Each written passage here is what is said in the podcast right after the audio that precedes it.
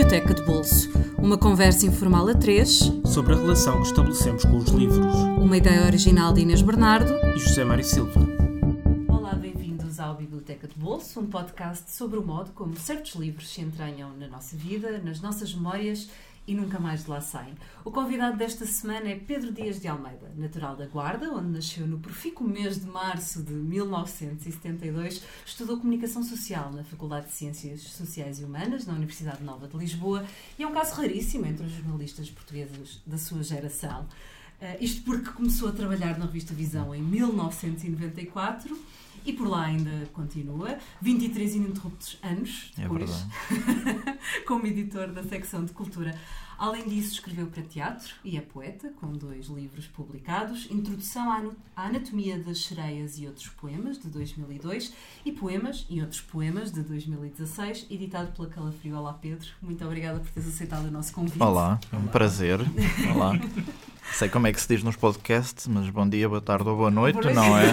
Deve ser o mais, deve ser o mais correto.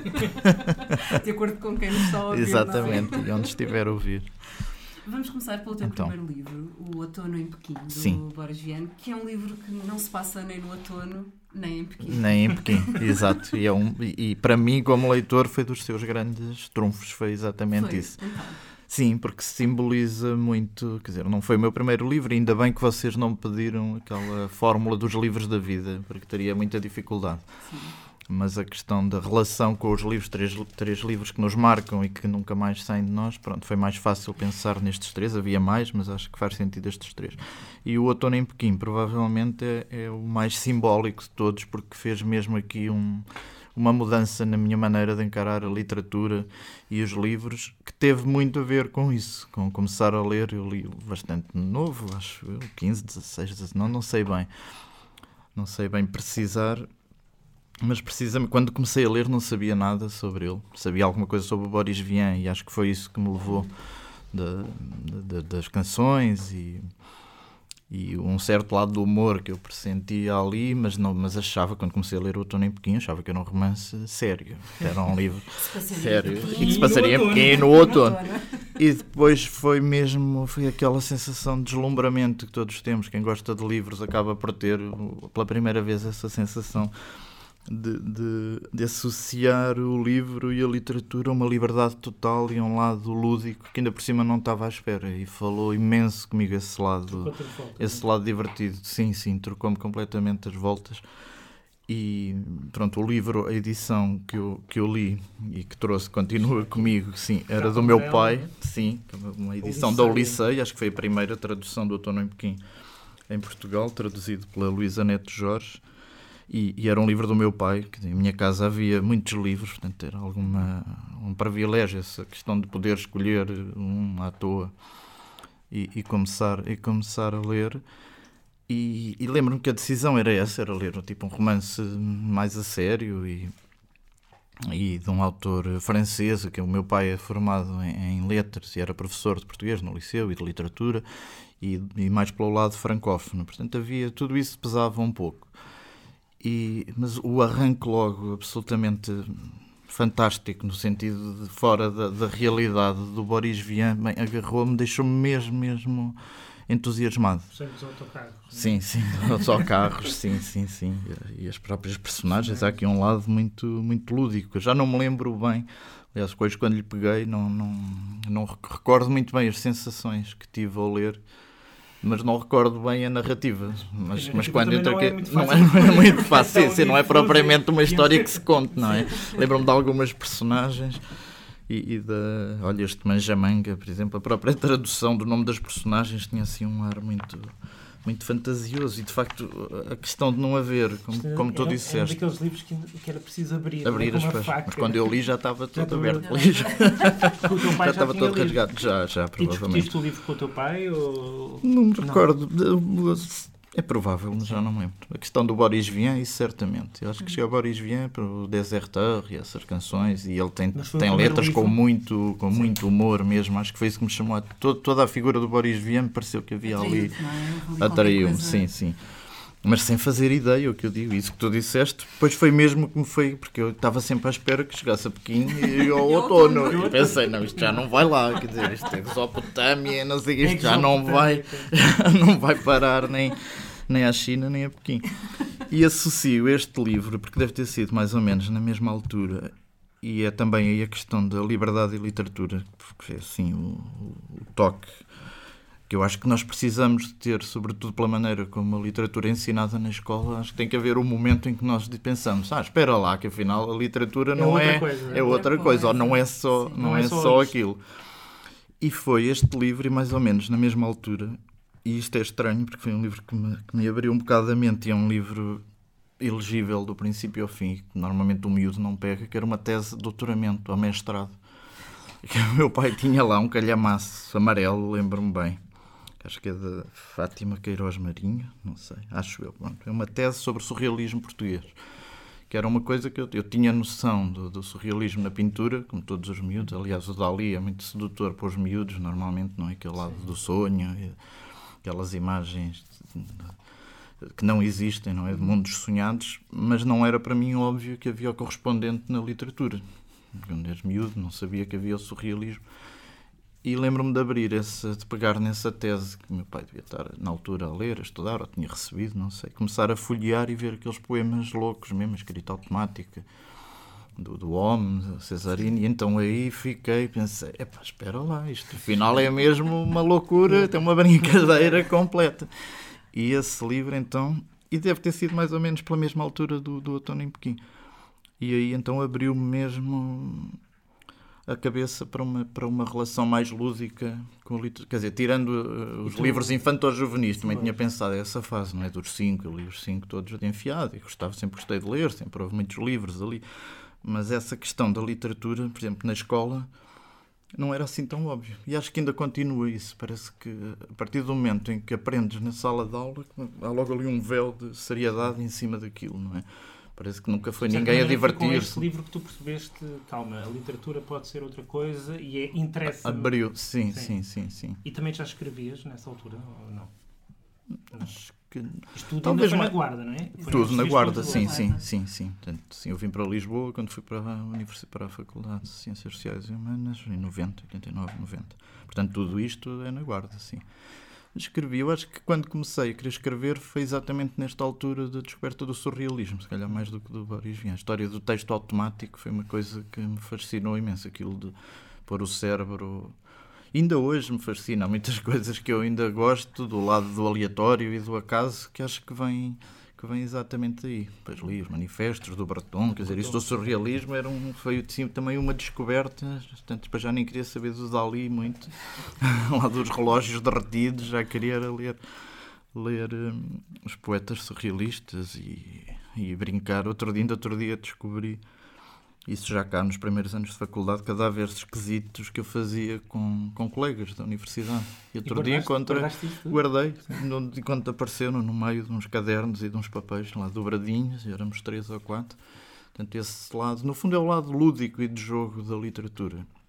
Que na escola, que era o que eu estava a dizer, acho que é por onde se puxa menos. Uhum. O que é uma pena, porque acho que é muito mais fácil entusiasmar um adolescente por esse lado de da liberdade e do artista que está por trás do que dar um ar venerável a todos. Sim. Quer dizer, é um grande escritor e fica logo Criar assim aquela com um distância ar. quase infinita. Cria uma distância, seja qual for, Sim. seja o S, seja o Camões, é, parece que é tudo equivalente e que são umas estátuas e umas figuras um bocado intocáveis. O Camões, então, acho que é exemplar, porque isto já se costuma dizer, não é novo, mas eu senti isso, quer dizer, por que raio é que se há de usar os Lusíadas para ensinar gramática? Quer dizer, peguem num texto qualquer, na Constituição, num texto. A Constituição também não será muito bom para estudar gramática e orações, que aquilo é Mas peguem num texto qualquer, exato. Mas peguem num texto qualquer, transformar os Lusíadas é que é o que acontece muitas vezes na escola, acho quase criminoso, porque às tantas ali não há mínima fruição poética. Quando, quando estamos à procura de onde é que começa a frase, onde é que acaba a frase, onde é que está a oração, onde é que não está a oração. Quer dizer, é, é uma contradição enorme Claro que os Lusíadas têm o lado do virtuosismo técnico, que é, que é espantoso, não é? Depois destes anos. Mas o lado da liberdade poética, e da questão da literatura nos levar eh, cada um para outros mundos e, e descobrir-se a si próprio, eh, o lado da arte, no fundo, acho que fica completamente para trás. E, E acho que ainda hoje, nas aulas de português, acho que ainda acontece muito isso. E os miúdos, e depois é muito fácil associar tudo aquilo a uma, uma seriedade, demasiada seriedade, uma coisa vetusta, monumental, não é? E depois há um ou outro professor que acho que consegue e que não é assim tão difícil. Também podíamos falar da música. A música acho que ainda era mais grave. Nos punham a tocar flauta, que é a coisa com que é fácil motivar miúdos, acho eu, com música, não é? Sim. E as aulas de música eram uma coisa, era tocar flauta de bisel Ah, e aprender as pautas e não sei o quê, que era, parece que o era desentusiasmar o solfejo e a mata, flauta. mata qualquer, Qualquer desejo. entusiasmo dos miúdos pela música. Sim, sim. E, tu, Portanto- e tu tentaste imp- impingir eh, o Boris Vian aos teus amigos na altura? Ou, ou foi uma descoberta muito íntima? Não, é Não, provável. Impingir não digo, mas é... Impingir não digo, mas foi o entusiasmo como demorou, durou algum tempo, quando senti alguma empatia próxima que a pessoa também poderia gostar, eh, sim, sim, acho que era um entusiasmo tentava contagiar. Sim, sim, sim, sim. Ver e ouvir, lá está, o Boris Vian tem esse lado, as letras dele, há letras dele deliciosas. O Desertor, Ele que é mais famosa, mas sim. depois há outras que são- Ele era músico de jazz também e a escrita Sim, dele sim. também é jazzística. É, é, é um bocadinho, sim. E não te faz confusão que um, um tipo como o Boris Vian morreu com 39 anos e, no entanto, tem Sim, a sim, obra que tem literária e não só, fez outras Sim. coisas, foi inventor também, etc. E nós já temos Foi um pouco 45. burocrata. Não, é, Não, não é faz- como, é não é como Não faz o Mozart morreu com 36 anos e fez aquilo tudo. E depois uma pessoa. Eu lembro quando fiz 36, 36 anos de pensar, pá, é a idade com que o Mozart morreu, pá, o Mozart fez E deixou-te angustiado. Um bocadinho. não. A mim não. Porque Mas é que eu vi há calhar, pouco tempo? Isso que- liga-se com o segundo livro. Acho que se liga com, Liga-se com o segundo com o livro. segundo e com o terceiro. Acho que se liga com os com, os, com os outros dois, que é o, o Bartleby e companhia Se se formos por, do, do Vila Mata. Se calhar, formos por ordem cronológica, tínhamos. Mas- sim, mas queres falar primeiro já do. de descoberta, o livro do Desassossego Foi antes? bem então antes. pronto, bem ok. antes. não há problema nenhum. Então falemos do, do livro do Desassossego.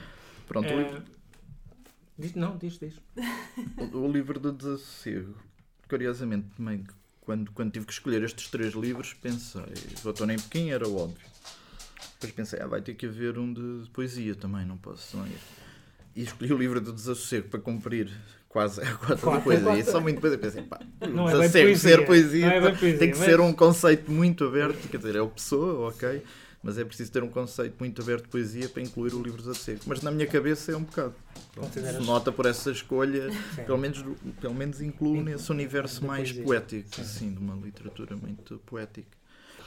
E, E tem, e- um, tem um lado da, da, palavras da liberdade, não é? Da, da Uhum. literatura, que é, é um livro aberto, no sentido que é um livro inacabado, mas é um livro eh, reconfigurável. Aliás, há, sim, não sim. sei quantas edições, versões, com mais, com menos versões. fragmentos, são à volta de E é 500. daqueles livros, há aquele lugar comum de que sempre que lemos um livro, como nós somos diferentes, o livro é outro. e Neste o livro caso, do ainda Desassossego mais, é é? óbvio, É eu posso óbvio. folhear Sim, sim, agora e ler coisas que nem me lembro que li. Quer dizer, eu não Podes tenho trocar a ordem. trocar a ordem, folhear, e acho que foi assim um pouco que eu li. Sim, também E- no meio disso. Aí não me lembro bem, não estou nem Pequim, é óbvio quando é que eu o encontrei. Pronto, ficou marcado. O livro de Desassossego, devo ter ido, folhei, folhei, até que houve um dia em que eu li aquela coisa de, de ler uh, sofregamente.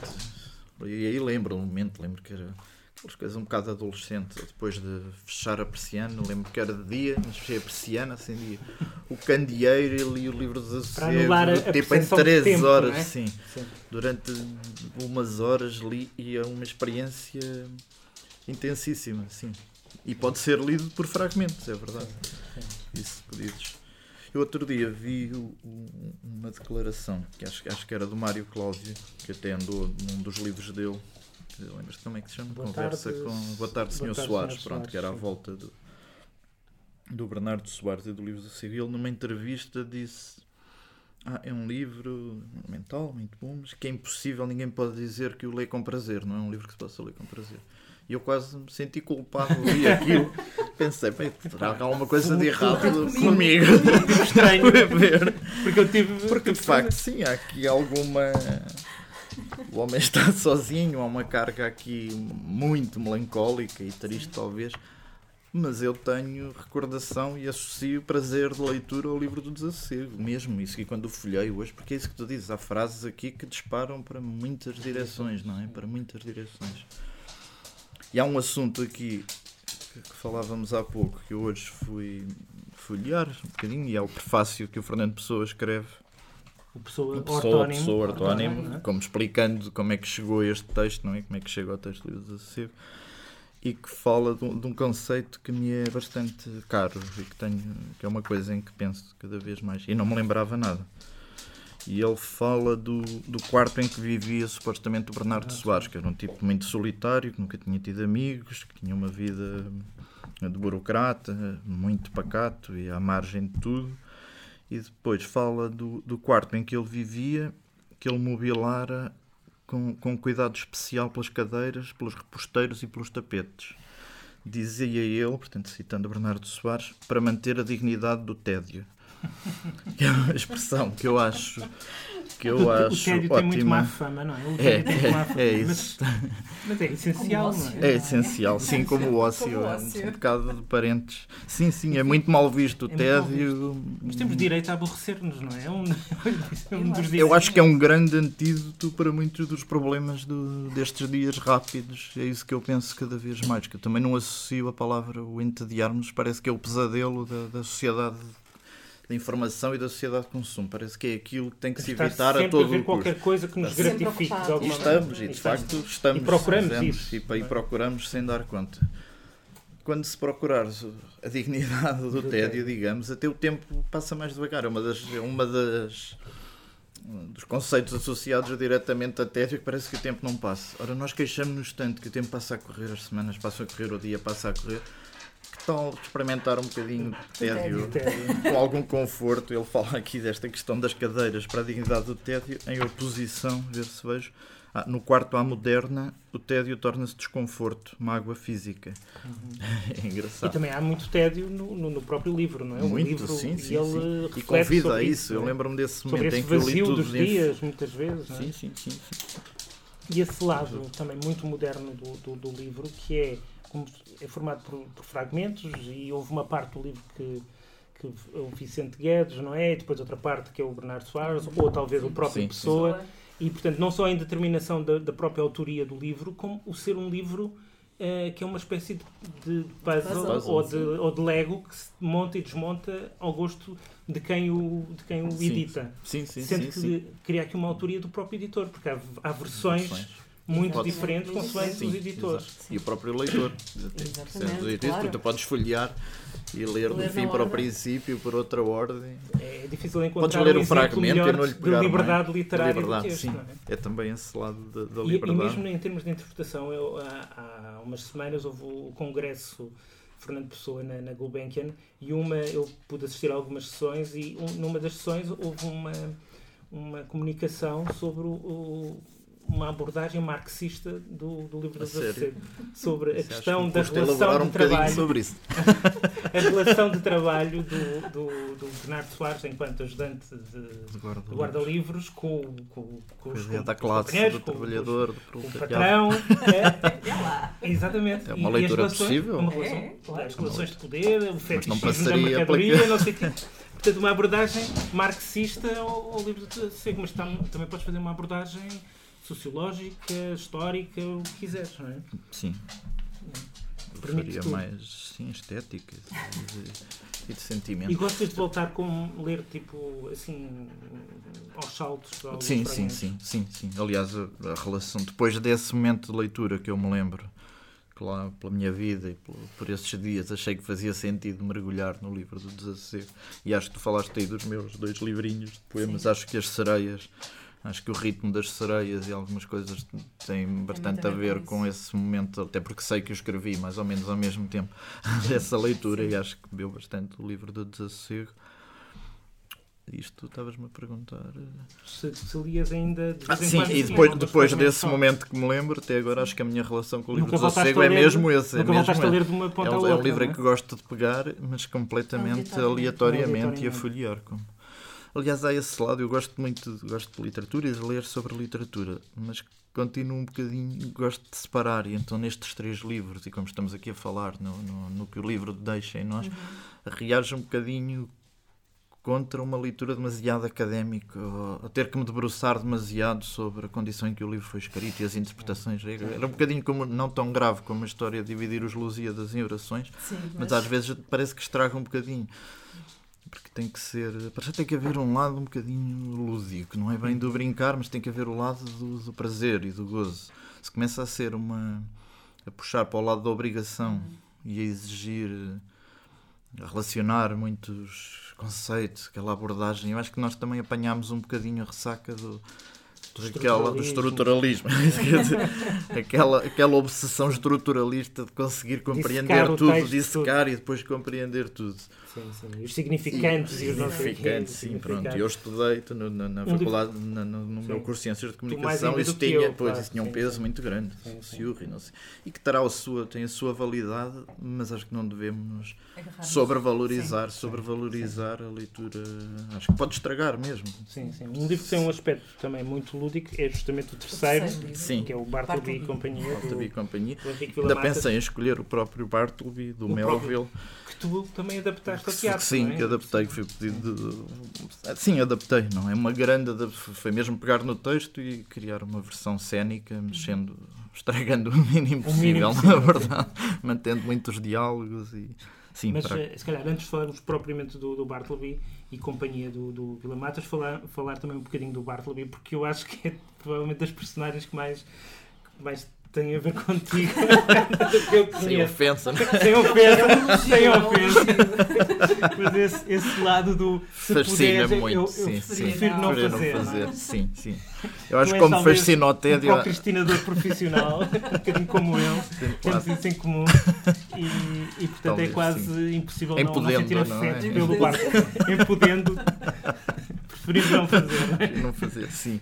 E há- da mesma maneira como há o tédio, acho que antes ainda do tédio, uma palavra que me punha sempre a, a pensar e que gostava até de pensar mais a sério nela, sem estruturalismos, mas pensar mais a sério é a questão da inação. Porque eu acho que muito do- do- muitas das coisas que nos queixamos dos nossos dias, dos últimos séculos, da modernidade para cá, acho que é um excesso de ação mesmo. Isto pode parecer um bocado absurdo, mas é o que eu vejo. O homem acreditou tanto em si próprio, não é? depois de anos de obscurantismo e, e as desculpas iam sempre para, os, para, os, para a religião que tinha as costas largas e os dedos. O homem acreditou tanto em si que eu às vezes acho que é um excesso de ação. É um bocado, epá, calma lá, pronto, isto já não está mal, agora parem. Não? E, e a questão da inação e da inação como, como valor e como força é uma coisa que já há muito tempo me me faz pensar. E, e- e há uma palavra porque se conhece mais inação, que é preguiça, Sim, e lá está também. elogio também da. Sim, sim. A, a Outra da palavra com má preguiça, fama, é? outra palavra. fama, Exatamente, é injustamente. Injustamente. Há lá coisa melhor que a Também, preguiça. exato. Esse é o primeiro texto que escrevi publicado num jornal, pelo menos no Jornal Nacional, no DN Jovem, onde tu também colaboravas, era a Apologia da Preguiça, precisamente. Tu o- Olha que estranho. E isso eu estava no 11 ou 12 ano e já andava Já ali a falar. Já andavas por esses lados. Portanto, a descobrir o conceptual, tudo conceptual, claro, era muito bom aluno. muito- Exatamente. Mas quando conheceste, quando descobriste o Bartleby e companhia do Vila Matas, já tinhas lido o Bartleby do Não, não sei se tinha lido, estava a pensar nisso, não sei, já tinha ouvido falar, não sei se já tinha lido com olhos de ler. E, e quando li o Bartleby e Companhia já conhecia o Vila Matas e já tinha gostado. Mas foi a partir do Bartleby e Companhia que fiquei mesmo, que é daqueles autores que eu gosto mesmo de seguir e que gosto de ler tudo e estou atento e, e que mesmo quando é uma obra menor que a gente que nós reconhecemos, continua a achar como aqueles músicos que nós gostamos, podem fazer um mau disco, epá, mas nós desculpamos tudo. Ao Vila Matas, a minha relação com o. Vila Matas também é um bocadinho essa. E sobretudo graças a Bartleby e companhia e à trilogia, que isto é de alguma maneira o princípio de uma trilogia, depois com o Mal de Mal Montano Montano, sim. e o. o Passavento, o Dr. Passavento que também pertence. Sim. E esta mistura aqui, lá está, é a questão da liberdade outra vez. atravessa os três, não é? Sim, sim, sim, com a não é? figura do Valser. Aqui muito a figura do Bartleby e do Melville, não é? Mas sim, o Valser é um dos fascínios do, do Vila Matas. E, e mais uma vez a questão da ideia- liberdade. Estavas a dizer liberdade Sim. no Tono em Pequim, livre de desassossego por muitas razões, e, e o Vila Matas é total liberdade, até Só- de despistar o leitor. Tu às tantas não sabes mesmo O que é verdade. o que é verdade. Autores- inventados, há outros outros que inventados. não há. Eu cheguei a começar, eu não sou muito sistemático, digamos, ou metódico na minha relação com, a- com as coisas, com o trabalho, com a ação. E o Vila Matas levou-me a fazer uma coisa que não é nada do meu género, foi a pegar num bloquinho, pegar na trilogia e apontar, sempre que aparecia um nome de um escritor, apontar. E já ia para aí em 60 ou 70, é um trabalho inacabado, posso voltar. Inacabável. Acho que é inaca- inacabável não é. Não assim é, pronto. ir até ao fim. Até publicável, se calhar. Lista de autores citados por Vila Mata, porque são imensos. E Nem alguns, e alguns não existem mesmo, são são. imensos. E, e tem muito aquela coisa, Vila Matas tem muito aquela coisa que nós dizemos do- dos artistas que nos tocam, que parece estar a escrever para nós, como Uhum. música. E o Vila Matas às vezes parece mesmo que está a conversar eh, para mim. Contigo. Para mim, é.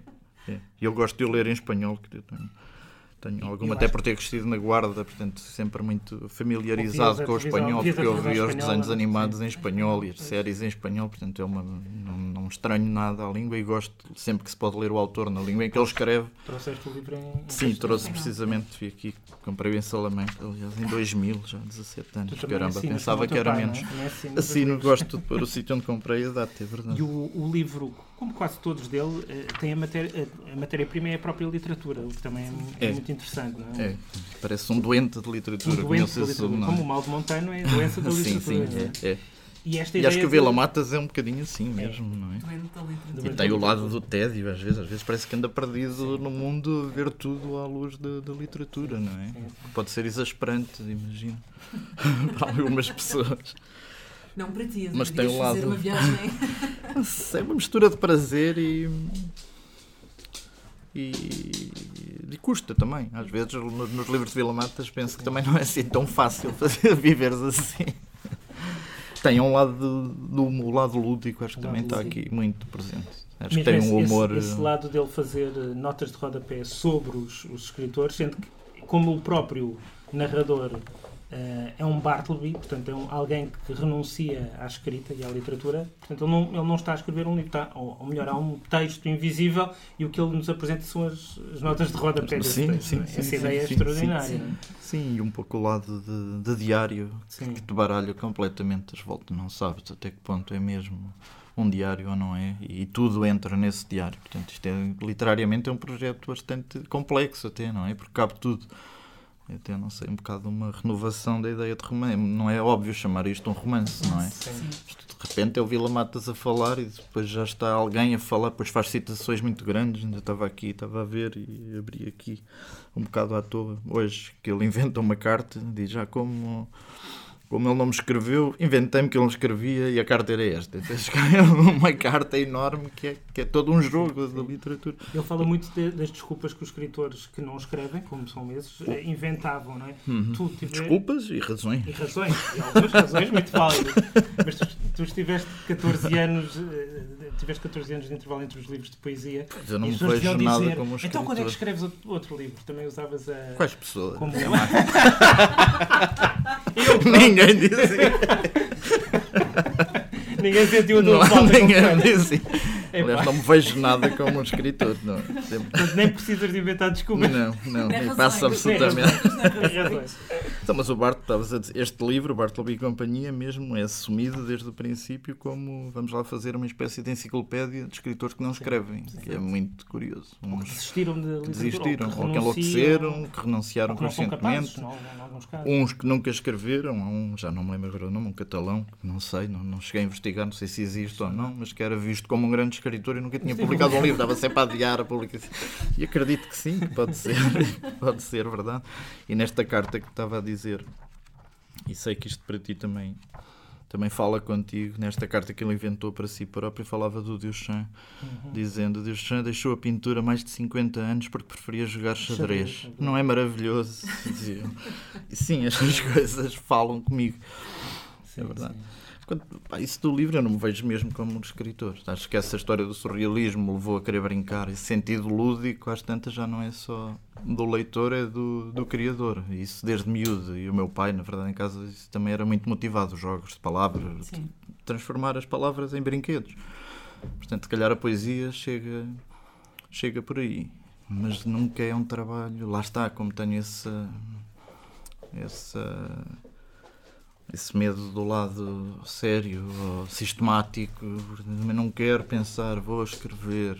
Nunca, até tenho medo de dizer se, se, se, escrevo porque decido escrever, não vai sair coisa boa. Portanto, de vez em quando, as sereias foi um exemplo. Sereias saiu, tu disseste, em 2002, acho eu, mas tinham escrito em 92 escrevi, concorri à Bienal dos Jovens Criadores nesse ano. O José Mário também, estava nesse ano, exatamente. E José já estavam lá alguns dos poemas que depois entraram no livro. É? Era, não, os sereias, é to, era as sereias aí, que é assim, aquele em uma espécie de haikus. Se bem que eu na altura não sabia o que é, mas alguns são mesmo, porque é em conjuntos mesmo, três versos, as sereias. Esse foi assim uma escrita de, de jogo e um bocado decidida e com muito surrealismo à mistura depois os outros poemas é. Normalmente é uma ideia, uma, um verso, um jogo que parece sedutor ao ponto de, de continuá-lo um bocadinho. Mas se não aparecer essa ideia, aliás, muitas vezes aparecem e não, não aponto e esqueço mesmo.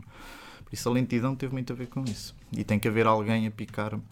E no caso dos dois livros, houve-se alguém, convém já agora falar, que foi o Américo Rodrigues, da, da Guarda, fundador do Aquilo há muitos anos, agora tem o Teatro do Calafrio, temos, teve no, no Teatro Municipal da Guarda também, muitos anos, e pronto, é um tipo que não para, que está sempre com ideias e gosta de motivar as pessoas. E nesses dois casos e no teatro, na verdade, foi muito motivado e picado e estimulado, porque senão não faria, não, não sei se teria tido alguma não, vez, não, não preferiria não, não publicar-se.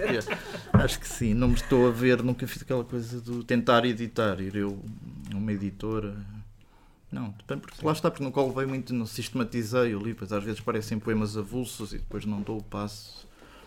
Não é que não gosto, é que não me interessa e gostava até de, de dedicar mais tempo a isso. Mas, e tu, no fundo, és um verdadeiro Bartleby, porque o, o Vila Matas diz isto tudo, mas ele depois escreve que se farta. Ele, não, é, ele não é Bartleby. É. Ele não é Bartleby. É. Ele é fascinado pelos Bartleby. Ele não é. vive a literatura cotidianamente e está no meio, o mais possível no meio.